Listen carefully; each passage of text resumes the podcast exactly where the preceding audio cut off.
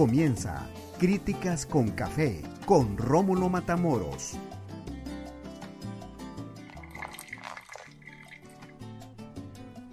¿Qué tal están? Hola, buenas tardes, buenas noches y buenos días. Bienvenidos a Críticas con Café a través de las redes sociales, a través de Facebook Live, a través de YouTube, a través del podcast de La Tribuna. Estamos listos para compartir con ustedes lo acontecido las últimas horas. ¿Cómo han estado? Ayer no estuvimos por problemas de tipo técnico que ya fueron superados este día. Pero agradecemos la preferencia, agradecemos que nos sigan. ¿Qué tema quieren que empecemos? Hoy. Hay unos que están alegres porque se fue Juan Orlando. No, no se fue, sino que se lo llevaron. Se lo llevaron. Y hay otros que están alegres porque el Congreso cumplió con una promesa de doña Xiomara Castro, la presidenta constitucional de la República de Honduras. Se volaron las sedes. Y ayer estuve siguiendo muy de cerca la sesión del Congreso.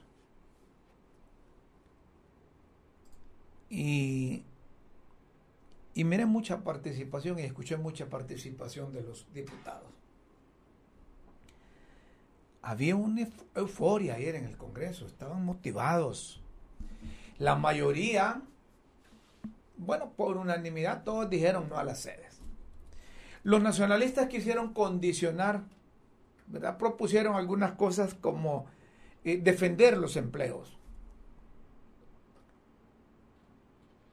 Otros propusieron que, que, no se dejara abandonar a esa gente. Yo creo que es lo correcto. A estas alturas, el mismo gobierno de la República debería estar buscando alternativas de solución para los empleos que se van a perder. Pero creo que al unísono los hondureños estábamos en contra de esas sedes. Había mucho, mucho negocio, mucho interés y estaba de por medio la soberanía nacional.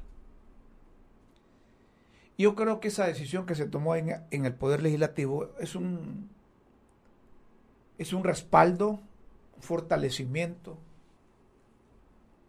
a la hondureñidad, al nacionalismo, no de partido, sino que eh, al nacionalismo de país, de patria.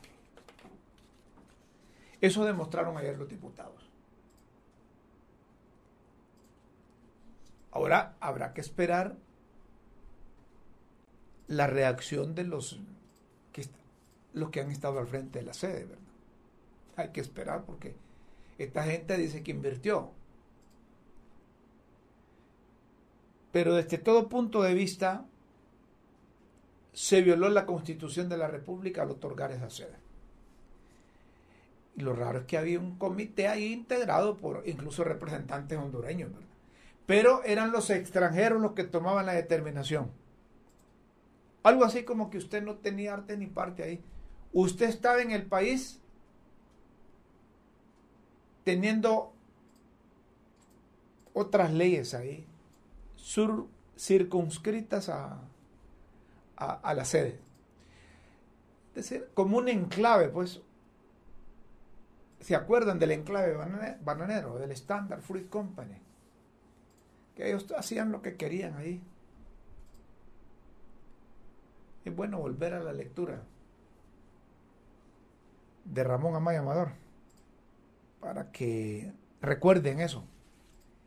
Pues eh, no podían darle esos privilegios que no le daban a los hondureños.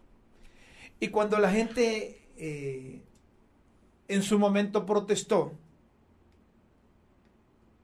en su momento protestó,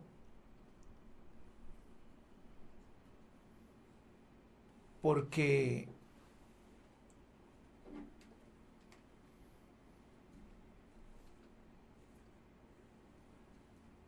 por esas sedes empezaron del gobierno en aquel entonces a, solo ponderar supuestamente las bondades de, de esas cosas. Pero al final, al final, ahí se llevaban de frente todo. El país, el sistema, la institucionalidad, se creaban privilegios que no gozaban los mismos hondureños. Nosotros decíamos en la oportunidad, si quieren otorgarles beneficios a los inversionistas, hombre, métanlos a ese régimen, hombre. Se han creado otros regímenes que han tenido eh, eh, beneficios y lo han aprovechado la gente. Pero ya venderles tierra, tener su propio gobierno, su propia policía, sus propios órganos jurisdiccionales, tener su propia moneda, por favor, ¿verdad? Por favor, se necesita otra cosa ahí. Se necesita otra cosa.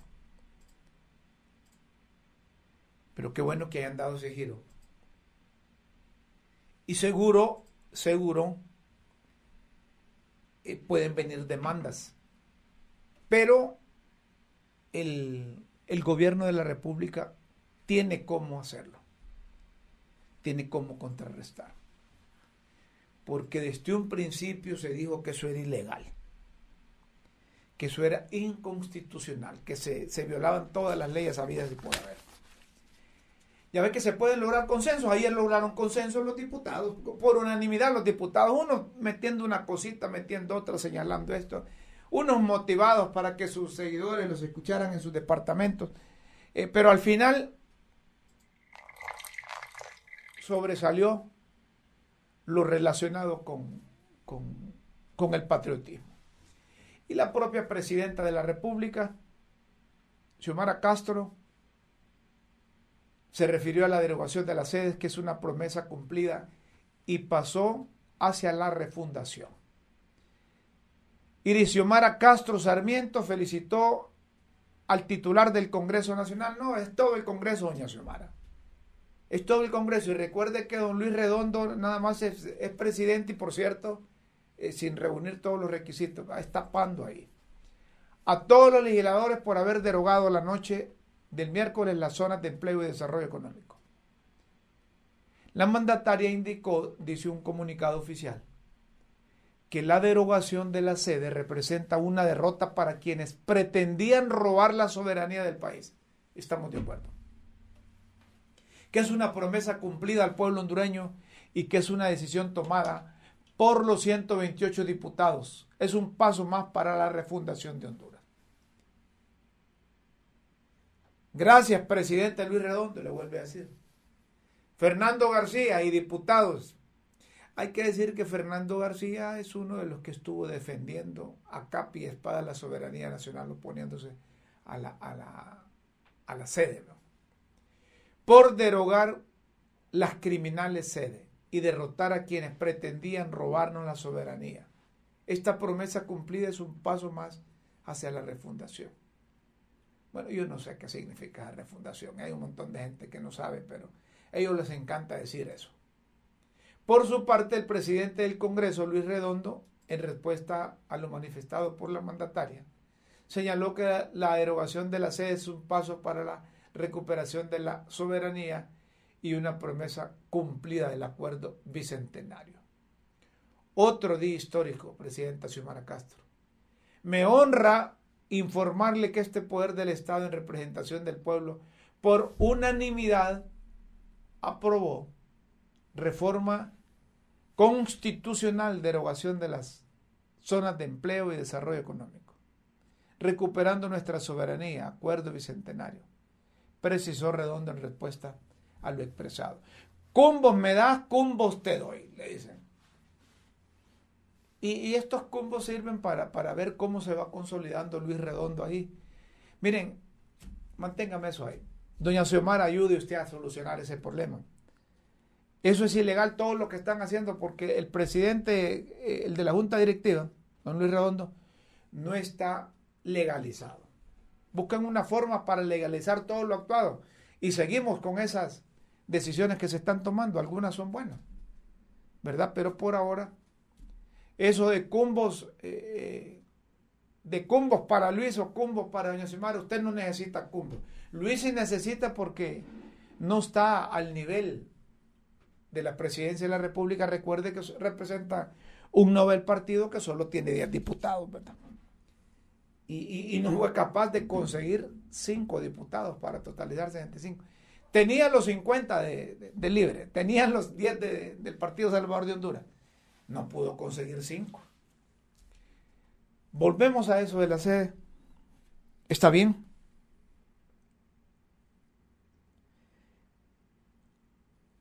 A mí me gustaría escuchar a alguien que vive en esas zonas de la sede. No es justificación entregar la soberanía por generar empleo. No es justificación. Le voy a decir algo. Aquí pueden sembrar cebolla, tomate, pueden promover el cultivo de cualquier hortaliza, de cualquier vegetal y generan empleo. Pero aquí con esa justificación estaban creando exagerados privilegios al margen de la, de la constitución de la República. Porque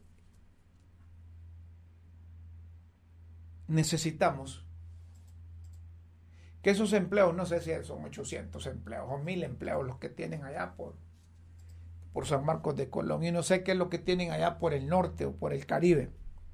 Pero, pero, pero quienes compraron esas tierras andan en otra onda, andan buscando, andan buscando otros beneficios. Y hay que darle seguimiento a todo ese proceso. Hay que darle seguimiento a todo ese proceso generar unos 2.000 empleos para suplir eso, eh, lo pueden hacer. A propósito, los de las maquilas pueden ayudar, hombre. Si los de las maquilas se benefician también eh, a través de ese régimen, pueden generar eh, empleo en otras zonas, no se queden ahí y el gobierno puede, puede facilitar para que se pueda producir también más retirado de, de donde se exporta. ¿Ah? ¿Lo pueden hacer? Claro que lo pueden hacer. Y nos evitamos la migración nacional. Y también nos evitamos la migración para otros países. Si tuviésemos nosotros maquila en el sur, o tuviésemos en el oriente, o tuviésemos en el occidente, yo estoy seguro que se generarían empleo y facilitaría que la gente se meta a la escuela, los hipotes a la escuela, los tatas faciliten la formación, la educación de los hipotes, y entonces tenemos mejor educación, vamos a tener menos problemas. Pero eso hay que hacerlo, necesitamos hacerlo. Hay que aprovechar esa coyuntura que se sacudieron, que se sacudieron las sedes teníamos pendiente unas comunicaciones ahí a propósito con, estos de las sedes que están soportando, si se puede, las eh, incomodidades que les ocasionó que gente llegara a apropiarse ahí. Yo no sé, ha de ser complicado. Imagínense ustedes que, que allá en el pueblo donde vivo yo, de repente aparezca alguien comprando ahí alrededor y yo, ¿cómo voy a estar viviendo con, con gente que no conozco? y que tienen su propio régimen ellos. A mí me sigue una policía y ellos no lo sigue la policía. Yo, yo uso el Empire y ellos tienen el Bitcoin. Y, entonces, ¿cómo, ¿cómo es eso? dentro del mismo país? Es que el gobierno pasado hizo y deshizo con las leyes. Y todo giraba alrededor de del beneficio del grupo, de los que rodeaban al expresidente. Y todo giraba alrededor del narcotráfico. Todo giraba alrededor del narcotráfico.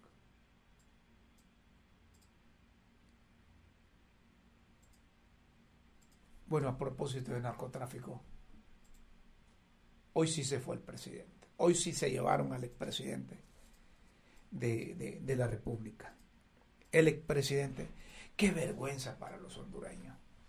Conmigo se molestaban porque yo decía que daba pena tener comunicación con otros periodistas de otras nacionalidades o de otros continentes y que se refirieran a Honduras como un narcoestado. Y no nos quedaba. ¿Y qué, podíamos hacer nosotros? Tratábamos de decir, mire, no somos todos los hondureños los narcotraficantes. Es un grupo que se apropió de las instituciones del Estado, que se disfrazaron de políticos y que escalaron posiciones cimeras hasta la presidencia de la República y que desde allí utilizaron el país para sus cosas.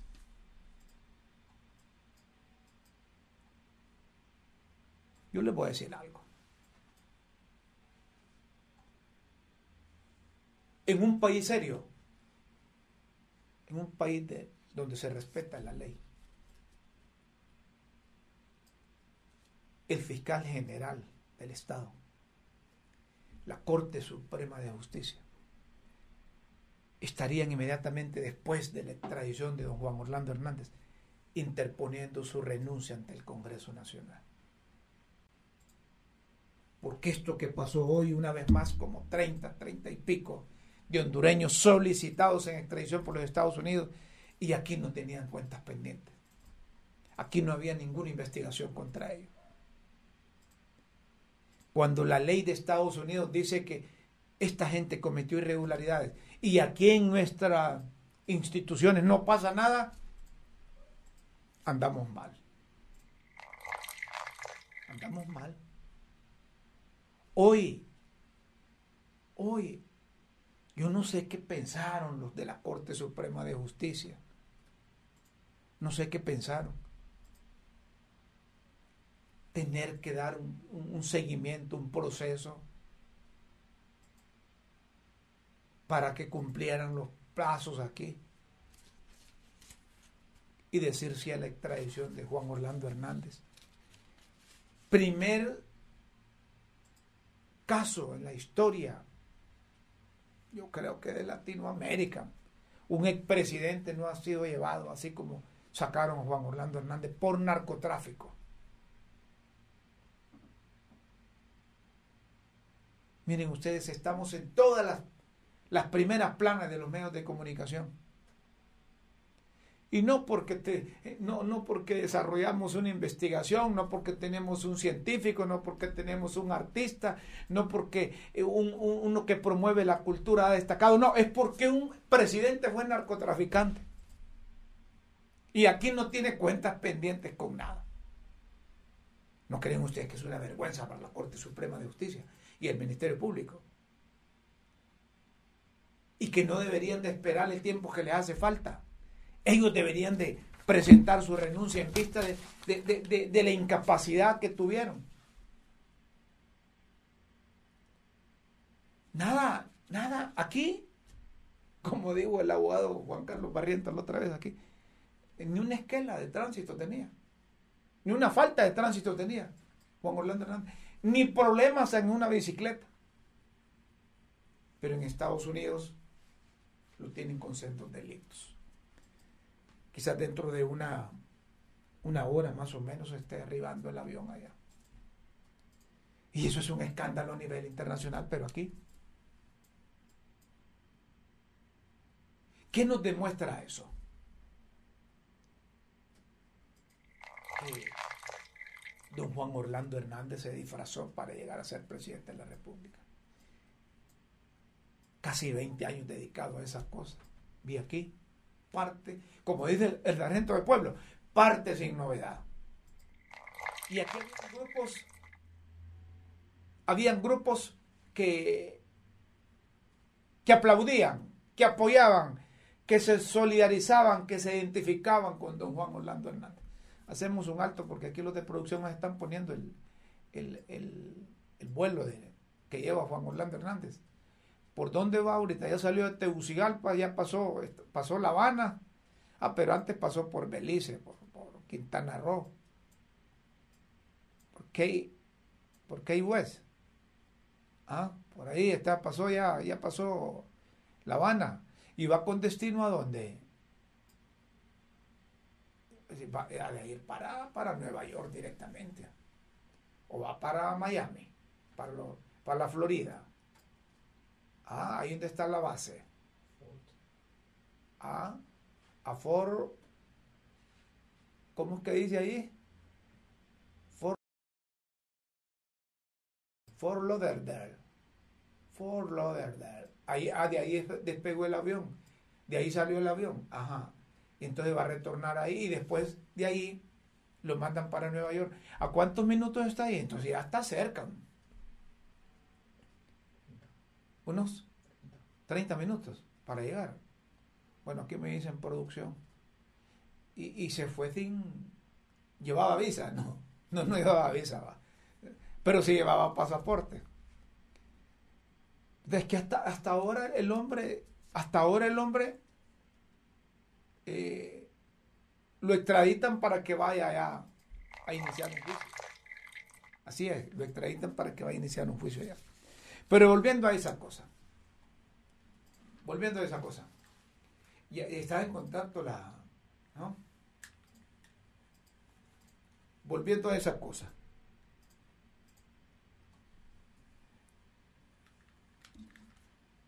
Deberían de presentar la renuncia. Y ellos demostrarían, tanto los de la Corte como los del Ministerio Público, que, que quieren cambiar. Y le facilitarían el trabajo al, al Poder Legislativo. Si es que esto es como cuando, cuando la selección no sirve, falló el técnico, tienen que renunciar todos, hombre, no solo el técnico, pues, pero aquí le, deducen responsabilidad solo al técnico. ¿Ah? No, no, no, no, no, no se lleva a nosotros. Los, federativos, los, los, dirigentes de la FENAFUT deben renunciar todos. Entonces, cuando internacionalmente la aplicación de la justicia en Honduras nos deja mal parados, nos conocen como narcoestado, entonces, ¿qué tenemos que hacer? Yo creo que lo, mejor es que, que, que, que, esa gente, hombre. Estamos comunicación, tenemos comunicación con los, señores de la sede. Ah, qué bueno. Aquí, aquí está doña, doña Marta. Doña Marta Crespo, ¿qué tal está? Un placer Muy bien, gracias. Un placer saludarla. ¿y ustedes cómo han recibido allá eh, como frente común contra las sedes en el Caribe hondureño eh, luego de esa decisión que tomó el Congreso? Buenas tardes y eh, gracias por estar con nosotros. Buenas tardes a usted, Rómulo. Buenas tardes. Realmente estamos felices. anoche muchísimo no dormimos de la gran alegría de, eh, fue, fue algo, una experiencia única. ¿Celebraron ayer ustedes? sí, definitivamente. A las 5 de la tarde nos comentaban, Rómulo, de que nos faltaban cinco diputados eh, de 86 que tenían que votar, nos faltaban cinco para eh, para que se aprobara la, la, derogación de, la, de las sedes en su primer proceso. Sí. Eh, entonces fue, fue increíble, pues, cuando nos dimos, cuando vemos que todos, por unanimidad, todos levantaron la mano. Eso A las bueno. 8.36, algo así, eh, este Reinaldo Sánchez del Partido Nacional había exteriorizado de que efectivamente iban a votar todos ellos en contra de las sedes, pero no, no, como que no nos convencíamos aún, ¿verdad?, de que fuera a ser así. Y efectivamente fue por unanimidad, pues fue algo histórico, algo histórico, no lo esperábamos, lo, lo cierto es que que costó digerirlo, pero es como de esas experiencias religiosas que dice la canción aquella. Correcto. Eh, fue, fue algo increíble. Después pero, pero eso es bueno. Dos años y medio, dos años y medio de lucha fue Rómulo. Correcto. Eh, fue un proceso largo a diario. Sí, a mí me parece que, que el Congreso actuó bien ayer por unanimidad, aunque quisiera, querían, querían condicionar unas cosas, pero eh, les pudo eh, eh, la defensa de la soberanía. les pudo la nacional, el nacionalismo, pero no, no, nada que ver con partidos tradicionales, sino que hablamos de, de, del interés, el amor a la patria. Yo creo que eso estuvo bueno. Así es. Ahora. Así es, definitivamente. ¿En, qué parte están exactamente ustedes y han sentido reacción de la gente que estaba ya eh, eh, posesionada de, de sedes en el sector Caribe? Eh, no le escuché la primera parte de la pregunta, pero asumo en qué parte estamos. Correcto, sí, en qué parte, eh, en qué, ¿dónde fue que ustedes sintieron que había que enfrentarse a esas sedes ahí? Porque, eh, ¿y cuál va a ser el procedimiento que se va a poner en práctica para, para que esa sede desaparezca ahí? Bueno, eh, hace, hace dos años y medio aproximadamente, este señor Eric Primen, eh, uno de los CEO de Próspera, eh, empezó toda esta situación a hacerla pública y a partir de ahí los pobladores de Crawfish Rock, los primeros de Roatán, los primeros afectados por, por la sede Próspera, empezaron a, a buscar cómo defender su territorio y eh, nos contactaron a nosotros porque se sabía que Próspera estaba comprando, adquiriendo territorios acá en La Ceiba, en el sector de Satuyé. Entonces, a raíz de esa relación que los pobladores de Crawfish Rock, a través de los patronatos de, de Islas de la Bahía, encontraron esa relación con, con la Ceiba, vieron de que teníamos que unificarnos en esta lucha y a partir de ahí eh, nos organizamos, fuimos aglomerando organizaciones de, sociales en torno a esta lucha de defensa de la soberanía y del territorio. Y, bueno, como le digo, eh, eh, fue, fue un proceso muy largo, muy extenuante. De, también hubieron temores porque hubieron amenazas. Eso le iba a preguntar. Insultos, hubieron, eh, recriminaciones, trataron de opacar la lucha, pero fue maravilloso, fue maravilloso cómo el pueblo fue entendiendo que la única salida era unirnos, era unirnos, trabajar juntos y yo creo que si vamos a trabajar así todos los problemas del país, Rómulo, yo le puedo decir que este país va a recuperarse. está en pedazos ahorita, está quebrado. Eh, estamos de acuerdo. Está en pedazos, hay mucho, hay mucho daño, pero mi esperanza es que si aplicamos el trabajo que hicimos eh, en la lucha contra las sedes, Honduras tiene, tiene un porvenir asegurado. Estamos totalmente de acuerdo que es una demostración de unidad que hubo por parte del pueblo hondureño para luchar contra algo que era dañino, no solo para los sectores inmediatos afectados, sino que para toda la hondureñidad. La pregunta es, ¿y ahora qué sigue, doña Marta? Después de que el Congreso aprobó... ¿Ahora qué sigue? ¿Sí? Muy, muy buena pregunta, muy buena pregunta. Eh, como le, mencioné, es un proceso largo. Inició con la toma de conciencia del peligro que se cernía sobre nosotros, un país dentro de otro país, y descubrimos que habían siete, siete sedes ya listas, ya, ya casi organizadas, tres de ellas ya instaladas y, fue preocupante en su momento. Fue muy preocupante, sí, esas son las de las primeras tomas que, de las primeras movilizaciones que hicimos.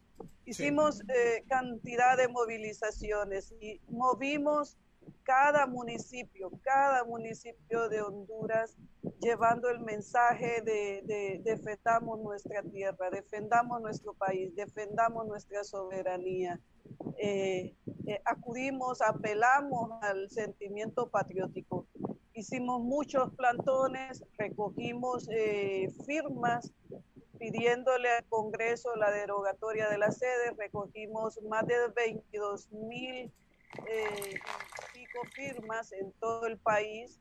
Fue un trabajo arduo, sin contar con fondos todo lo hacíamos de nuestro, de nuestro propio bolsillo. Voluntariado. Eh, voluntariado completo, completo. Un país, es lo que le digo, que si, que si el país sigue moviéndose así como nos movimos, eh, vamos bien. Entonces es un proceso, es un proceso en que primero fue la toma de conciencia del peligro que se cernía sobre nuestro, nuestro territorio, sobre nuestra soberanía y de todo el daño a posterior que iba a venirse si permitíamos que se instalaran las sedes de la manera en que fueron organizadas eh, por, por la estructura narcocriminal que se instaló en nuestro país. Posteriormente, teníamos que lograr que el Congreso eh, nos, nos aprobara la derogatoria. Ahora toca esperar un año para que sea eh, aprobado nuevamente por la siguiente legislatura. En el interim, en este año, la pregunta de muchos es... Sí. Ahí, ahí tenemos eh, eh, interrupción con doña Marta Crespo, quien es del Frente Común contra las Sedes, que se encuentra en el Caribe hondureño. No sé, me, me avisa producción si, si hemos recuperado, pero lo que usted iba acá de la pregunta ahí, ¿qué va a pasar en el ínterin? ¿Qué va a ocurrir? ¿Qué, ¿Qué, van a hacer ustedes con esa gente que ya había comprado las tierras? ¿Cuál es el procedimiento que, que, que, avisoran ustedes? Correcto. Eh, la situación de las sedes lograron, nosotros la comparábamos como con un cáncer, eh, un cáncer que, se, que hizo metástasis. Eh, se, se, instaló en cada estructura, en cada, en cada institución, por así decirlo, eh, de, del Estado. es así que en, en el IPE, en el Instituto de la Propiedad, nos dimos cuenta que ya ten... Sí. Es que tenemos problemas en la... ¿Usted en qué parte del Caribe se... en qué parte del Caribe se encuentra usted? ¿Está en, la Ceiba, en las Islas de la Bahía, en San Pedro o a dónde está? que Me encuentro en las me encuentro en la seis. Ah, pero no era que es que pasó el avión de Juan. No era que pasó, no era que pasó el avión de Juan Orlando ahí. y, le bloquea la señal. yo creo, yo creo que me está bloqueando la señal. Sí, pero ahora sí. Desde ayer están habiendo muchas cosas raras. Sí, sí. Están habiendo muchas cosas raras. Eh, hay una estructura, hay una Sí, infortunadamente, doña Marta, no tenemos eh, la comunicación como nos gustaría, pero tenemos pendiente esa, ah, e, esa respuesta.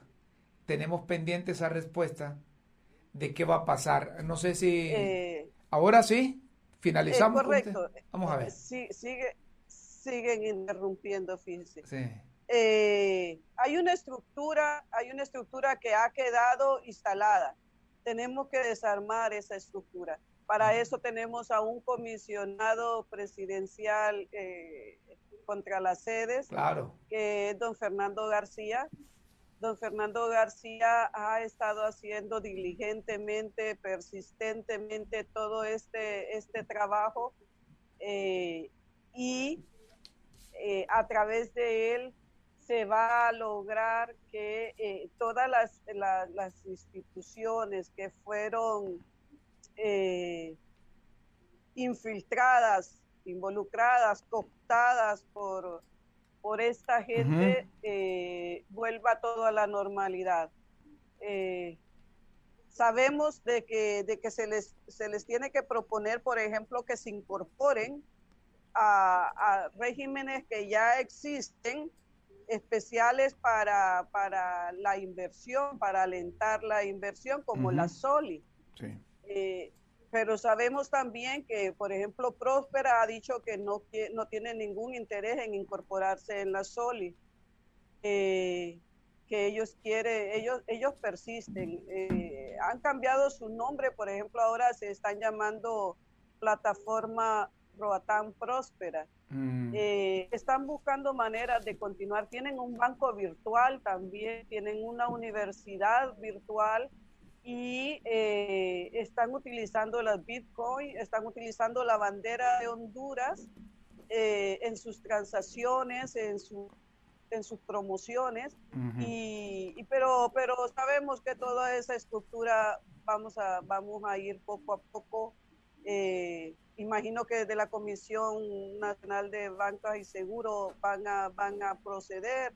Imagino que las Fuerzas Armadas también en su momento van a tener que proceder porque han quedado en la ilegalidad estas, eh, estas tres sedes que, hasta ahorita eh, están totalmente instaladas.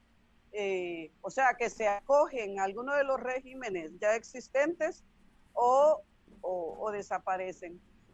Creemos que no van a optar por desaparecer porque tienen eh, gran inversión ya, ya, ya desarrollada. Muy bien, muy bien. Esa parte eh, vamos a profundizar más quizás en otros programas, porque nos interesa sí el complemento de la realidad, la decisión que tomó el Congreso, el proceso de publicación en el diario oficial La Gaceta que se convierte en ley y qué pasa después. ¿Cuánto tiempo tendrá toda esa estructura? Eh, ah, dicen que un año, ¿ah? A partir del lunes se espera que ya sale publicado en la Gaceta y ya una vez eh, que aparezca publicado adquiere legalidad en lo que se refiere a la normativa, a la, a la ley orgánica que le da vida a la sede. O sea que desde ese momento, eh, al ser, eso sí, ya fue derogado. La otro, de sacarla de la constitución, es que tiene que esperar un año. Eh, para, para ser aprobada por la siguiente legislatura. Pero la normativa, eh, que es la que le da vida la normativa orgánica. Ayer quedó derogada, correcto. ya, completamente, completamente y, entran en ilegalidad eh, las tres sedes de continuar eh, amparándose en, en esa ley. Perfecto. Doña Marta, le agradezco que haya atendido esta comunicación y vamos a seguir en contacto con usted para seguir hablando sobre el proceso ya en la práctica de desaparecer esas sedes en esa zona. Eh, y, en toda la zona, en todo el país prácticamente estaban instalados, Rómulo. Eh, todo un gusto, queda agradecerle a todo el pueblo, todo el pueblo. Este es un triunfo de todo el pueblo de Honduras, todos. Desde, desde el, el que recogió y repartió stickers hasta el que anduvo recogiendo firmas, hasta el que dio su firma para, para pedir y exigir la derogatoria, los periodistas que Correcto. de explicación, ah, muchísimo por agradecerles, porque de no ser por ustedes, eh, esta situación nos hubiera sido más difícil comunicársela a todo el país. Muchas gracias, eh, Rómulo. Cuenten con nosotros, eh, estamos a la orden. Y, ese agradecimiento eterno. Aguárdenme, en línea ahí porque aquí tengo, y vamos a ver si podemos sacar aquí eh, la comunicación con don Fernando García, quien es el comisionado presidencial de la sede. aquí estamos con, con, con, Marta Crespo del Frente Común contra la sede, don Fernando. Y solo para preguntarle a usted, eh, ¿cuál va a ser el mecanismo que van a utilizar para eh, terminar con esa estructura que, que, le dio vida a la sede? Es decir, ayer se tomó una determinación en el Congreso, pero eh, ¿qué va a pasar después con, con, con, la forma de estar operando? ¿Cómo, lo tienen planificado ustedes, don Fernando? Gracias por atender esta comunicación de Críticas con Café. Buenas tardes. Muy buenas tardes, mucho gusto saludarles. Saludos a la señora Marta Crespo. el Congreso Nacional como Poder Legislativo adoptó ayer dos decisiones trascendentales para la soberanía y la vida nacional. Una es aprobar un decreto derogando las reformas constitucionales que se hicieron, que dieron vida constitucional a las zonas de empleo y desarrollo económico, las mal llamadas ciudades modelo. Y lo segundo fue un decreto en el cual, mediante el cual se deroga la ley orgánica, la ley orgánica de las zonas de empleo y desarrollo económico, se deroga el, el, el decreto mediante el cual se aprobó el Comité para la Adopción de Mejores Prácticas, se deroga el decreto mediante el cual se aprobó un programa de promoción de las sedes y se derogó también eh, dos decretos legislativos aprobados el año 2021, el año recién pasado, relacionados con el impuesto sobre ventas, del cual se exoneraba a las empresas constituidas en las empresas constituidas en, en, dentro de las sedes. Al importar, llamaban ellos, al comprar en el mercado hondureño, como que si el mercado hondureño no pertenecía a ellas. Y el, el segundo decreto era de reforma ese con el cual... Bueno, ahí tenemos tenemos tenemos problemas. A ver,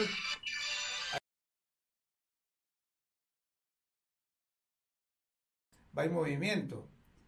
Es que eh, voy manejando, voy manejando. Correcto. Pero, eh, Don Fernando, eh, mire, solo tengo una, una, una pregunta concreta, sí. Una pregunta concreta. Ya conocimos todo el proceso que se aplicó ayer en el Congreso, donde en conclusión, por, una, por unanimidad, todos los diputados le dieron, como decimos popularmente, vuelta a esa sede.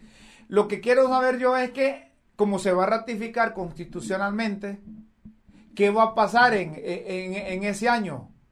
¿Cómo van a quedar esas sedes? ¿Qué esas sedes pueden eh, eh, someterse a, a, otro beneficio o, o, o, van a desaparecer totalmente? ¿Qué dice la ley?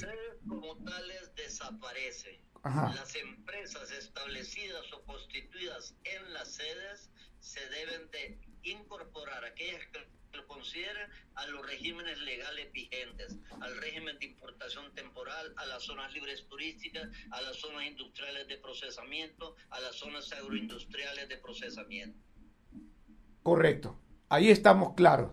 Y esa estructura eh, mala vida que violaba la soberanía y que venía, venían operando entre las sedes, eso también desaparece. Desaparece el secretario técnico, el secretario ejecutivo, el comité para la adopción de mejores prácticas, toda la estructura funcional, operativa, administrativa desaparece. Desaparece. Aunque se acojan y, a otro régimen. ¿Perdón? Aunque se acojan a otro régimen. Sí, sí, porque los otros regímenes, eh, regímenes tienen otra estructura muy diferente. Perfecto. Una estructura empresarial normal que no tiene nada que ver con un poder legislativo, un poder judicial, un poder ejecutivo, eh, como que si fueran un Estado dentro de otro Estado. Nada más que un Estado empresarial, una ciudad privada, una ciudad libre. Perfecto. Don, don Fernando, le agradezco mucho que haya atendido esta comunicación y quizás más adelante podamos establecer un enlace vía Zoom para que lo podamos ver y podamos conversar. Claro que sí, con todo gusto. Un, un, fuerte abrazo, don Fernando García. Igualmente. No sé si tiene algo que decirnos. Doña Marta escuchó a don, a don Fernando que, que, que va en movimiento, sí, pero claro atendió. Sí, sí. ¿Verdad? Sí, sí. Es decir, Eh, es decir con que... don Fernando, hemos, ¿Sí? hemos coordinado, Rómulo, hemos coordinado con don Fernando esta lucha. Eh, él ha sido nuestro, nuestra cabeza, por así, por así decirlo. Y mencionaba hoy que nos, nos supo coordinar con una, una perfección, una sutileza, eh, de una manera tan sabia, prudente, persistente, que, que creo que el, el 60% de la lucha, o, o si no más, se la, se la debemos a él. Para nosotros lo tenemos catalogado como un héroe, Sí. un héroe eh, nacional. Pero, sí, Y está yo bien. creo que la historia nos va a hacer justicia. Sí, está bien, pero, pero, pero todos los hondureños, ustedes que tuvieron la iniciativa, ustedes que tuvieron el valor, ustedes que se la se enfrentaron contra poderes, contra grupos económicos, se enfrentaron incluso con la misma policía que estaba en un momento dado al servicio de esos grupos. ustedes también tienen mérito. La, claro, tiene mérito también don Fernando porque fue el abanderado. toda la población. Pero tiene toda la población porque eh, eh, cuando allá llegaron donde, donde Rómulo Matamoros le dijeron, mire, aquí está esta, para que firme, con mucho gusto les dije yo, firmamos, ¿verdad? Y también facilitamos para que el, el mensaje llegara oportuno y correcto a la población. el, el, el, apoyo de ustedes fue, como le digo y le repito, eh, increíble. Fue, fue un gran bastión. Sin los micrófonos de ustedes, sin las cámaras de, de, de los medios de comunicación, eh, se nos hubiera dificultado muchísimo la, la, la, situación. Logramos llegar hasta nuestros compatriotas que están en el exterior, formamos un comité. Eh, contra las sedes a nivel en Europa y, y, en Estados Unidos a nivel internacional, en México, Estados Unidos, Canadá, Alemania, Francia, eh, logramos unificar a nuestros compatriotas a través de, de este mismo fluido de, de, de, la, de la información. Eh, pudimos lograr unificar a todos nuestros compatriotas en el exterior y acá a nivel nacional. Gracias a ustedes también. Y hay que mantener, hay que mantener esos comités, hay que mantener esos comités, hay que mantener esos comités para cuando sea necesaria, sean necesarias luchas para defender al hondureño y defender al país. Definitivamente. Y, y ese, esa es una de nuestras propuestas otra de nuestras propuestas, Rómulo, es que eh, para que los hechos no vuelvan a repetirse, tenemos que eh, ver hacia nuestra juventud, hacia nuestros niños. De acuerdo. Eh, inculcarles el amor a la patria nuevamente, porque esto, esto pasó por personas amorales, personas que, que, que no respetaron ni siquiera la Constitución, sin ningún temor a Dios, sin ningún temor ni amor a la patria. Entonces, uh, proponíamos hoy, por ejemplo, y ya días venimos proponiéndolo, eh, que a los niños, a los jóvenes, de, de acuerdo a la edad, eh, eh irles enseñando la constitución, uh -huh. irles enseñando el, el, respeto y el valor que, que, que, tiene que tener para cada hondureño, eh, porque lo que pasó es lo nunca visto. Eh, los extranjeros mismos se, se, se sorprendían, ¿cómo es posible? ¿Cómo es posible que un presidente esté entregando así y participando así en la entrega de un país? Eh, uh -huh. Ellos mismos, los mismos, los mismos inversionistas involucrados se sorprendían de, de, de lo fácil que había sido incluir, eh, incluir la sede dentro de nuestra constitución. Ellos mismos se sorprendían en, allá en la subasta pública que hicieron de Honduras en Suiza el año pasado por octubre. Recordamos Ellos eso. mismos eh, en las conversaciones se sorprendían. Entonces tenemos que buscar eh, recuperar ese, ese amor en, en, nuestro, en nuestro pueblo, en nuestros niños, y eso es a través de la educación, de la cultura. Muchísimas gracias. Gracias a usted, doña Marta. Continuaremos en comunicación para seguir hablando de estos temas. Marta Crespo, del Frente Común contra las sedes desde el Caribe hondureño con nosotros aquí en Críticas con Café. Seguimos en Críticas con Café, señoras y señores. ¿Cómo va el avión de, de don Juan Orlando Hernández? Ya está llegando. Ya sí, ya está llegando. Ya está llegando, está como a Fort Lauderdale. Está unos cuantos. No, hombre, si ahí está unos 15, 20 minutos. Ah, y está cerca, unos 20, 10 minutos, en 10 minutos está llegando el vuelo de don Juan Orlando Hernández. Imagínense ustedes. La gente dice, ¿y por qué tanto show de los periodistas? ¿Por qué tanto? No, hombre, miren, ese, es un caso único en la historia de, yo creo que de Latinoamérica. Primer presidente que, que que lo mandan para Estados Unidos por su vinculación con el, con el narcotráfico. Y aquí hay gente que ha querido sensibilizar todas esas cosas, pero no recuerdan el daño que ocasionaron al país, las muertes que produjeron.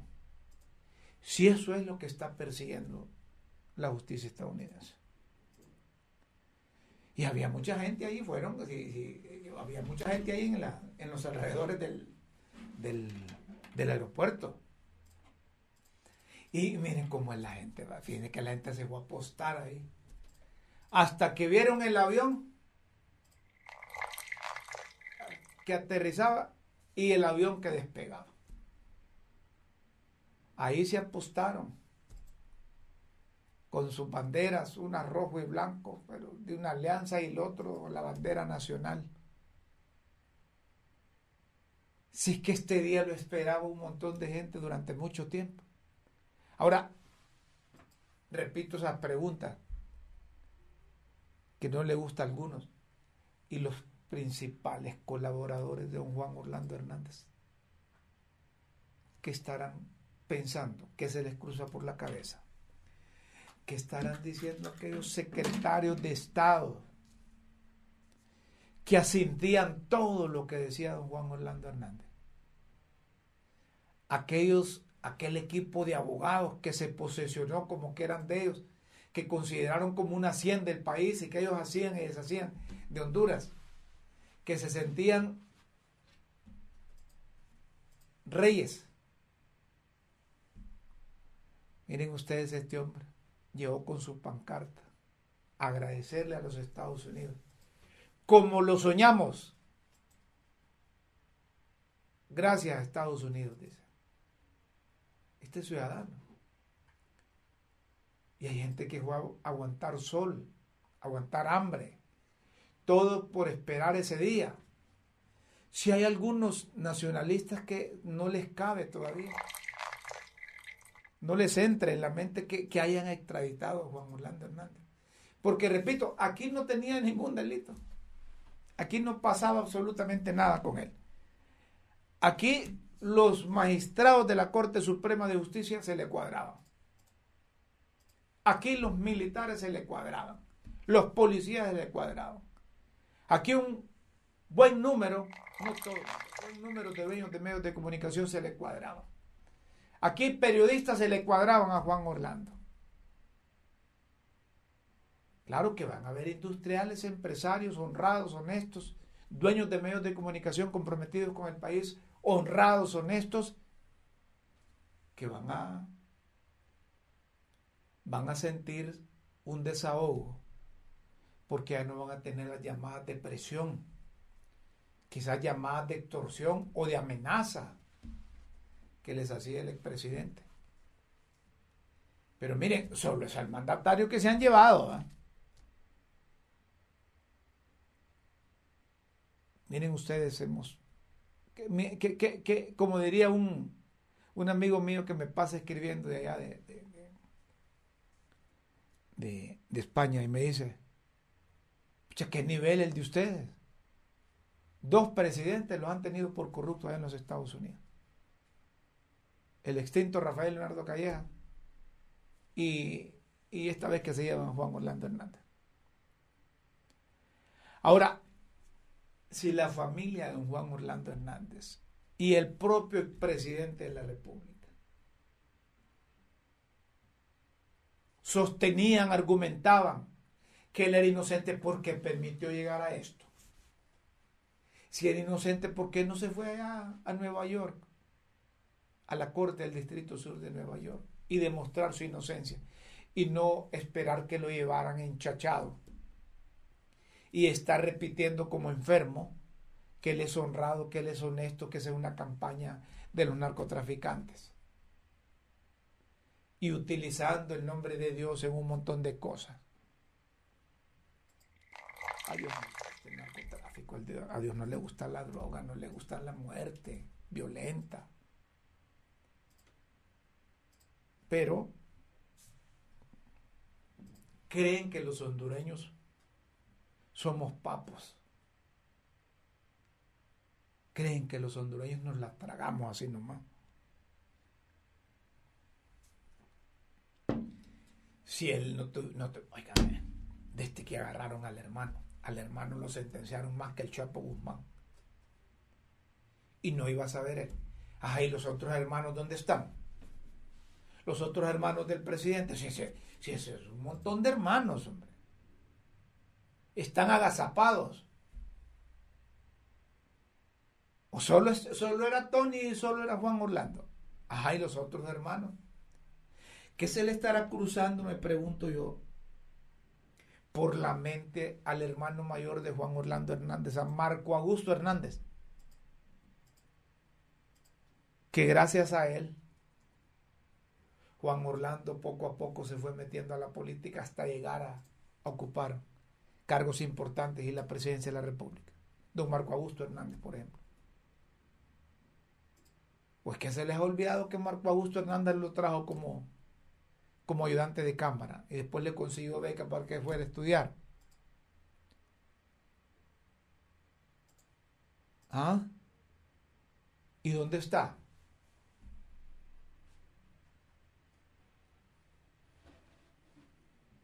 Es bien complicado que a un hondureño se le extradite y que cuando se inicie el juicio allá, el juez diga que no tiene argumento, que no hay sustentación, que no hay fundamento para que lo hayan extraditado y lo dejen en libertad. No hay caso. Cuando los Estados Unidos piden extradición a un ciudadano de cualquier nacionalidad, no es por un, un chisme no es por una llamada, no es por una fotografía. Hay todo un proceso de investigación. Hay todo un proceso de investigación. Ahí se publica en, un expediente público el Departamento de Justicia de los Estados Unidos. Los cargos que anunciamos hoy buscan finalmente responsabilizar a Juan Orlando Hernández por años de corrupción, años de violencia y años de narcotráfico el fiscal federal Damián Williams. Lo que dice. Y la conferencia del Departamento de Justicia de los Estados Unidos, por más de una década, Hernández abusó de posiciones en el gobierno, incluso como presidente, para asociarse y recibir millones de dólares en soborno. El fiscal federal Damián Williams es lo, no lo hacen así nomás, solo por, por chisme. Sí respetan cuando se trata de un ciudadano presidente. Ahí lo dejaron, lo dejaron. Ocho años. Incluso facilitaron para que la reelección se quedara el hombre, a pesar de que legalmente él no había ganado la elección. Pero como los gringos no se meten en los resultados, pero sí ayudan a poner orden, ellos permitieron, pero ya sabían que se venía esto. Y en la última contienda electoral, si los gringos no intervienen, ahí seguiría Juan Orlando Hernández. Y como se trata de un país amigo, socio, cuando el sistema democrático se trata de Estados Unidos, no mete las manos por separar a un presidente. Cuando es presidente. Si no vean ustedes el proceder de, la justicia Solo pasó. Está llegando ahorita el avión ya aterrizó. Ya aterrizó el avión de Juan Orlando Hernández exactamente a las 5.57 minutos al aeropuerto de Fort Lauderdale, en la Florida. Eh, eh, eh, en, ese, en ese aeropuerto lo conocemos nosotros. No conocemos nosotros. ¿A dónde fue que estuvimos en una unidad militar con con los primos. ¿Ah? No fue ahí, fue en otro lado. Pero ahí es donde, donde se va a poner la selección, ¿verdad? Ahí hay muchos hondureños ahí, ahí es donde va a practicar la selección. Ahí les mandamos un entrenador, pues. Ahí les mandamos. Ya está en el aeropuerto don Juan Orlando Hernández. Y repito, aunque no han terminado su periodo. Pero el hecho que a un presidente de la República, un presidente que se quedó ilegalmente, que se reeligió ilegalmente, las autoridades judiciales le hayan permitido. Y no solo eso, sino que se lleven al expresidente por narcotráfico pedido por los Estados Unidos. La Corte Suprema de Justicia debe adelantar su renuncia al Congreso Nacional. Hicieron mal el trabajo. No cumplieron con sus funciones. Los cuerpos de investigación no funcionaron. La policía tiene que buscar una forma, el gobierno de doña Xiomara Castro, de que esos miembros de la policía sean separados, sustituidos por otros, porque si no va a ser lo mismo. Con la extradición de Juan Orlando Hernández no es que se termine el narcotráfico en Honduras, para que nos quede claro esa cosa. Si aquí hay un montón de leperitos y pícaros que se dedican a esa cosa. Bueno, pero no puedo seguir hablando más. Aquí me preguntan, Rómulo, ¿y cuándo va a salir en televisión? Pues mire, vamos a estar a ver, ¿qué, ¿cuándo es que tienen ahí ustedes de producción establecido que vamos a estar? No me acuerdo. 2 de mayo. Ah, perfecto. 2 de mayo dentro de Una semana más. El 2 de mayo, después del Día Internacional del Trabajo, vamos a estar en LTV de 9 a 10 de la mañana. ¿Qué les parece? De 9 a 10 de la mañana. Críticas con café. Con uno, dos, tres más ahí. ¿Ah? ¿Qué les parece? Está bueno, vaya pues. Pero mañana nos encontramos aquí, ¿verdad? A las 5 de la tarde, a través de las redes sociales. Gracias por preferirnos. Con Dios siempre en vuestras mentes y en nuestros corazones. Los invitamos para que mañana estén con Críticas con Café. Por hoy, buenas tardes, buenas noches y buenos días.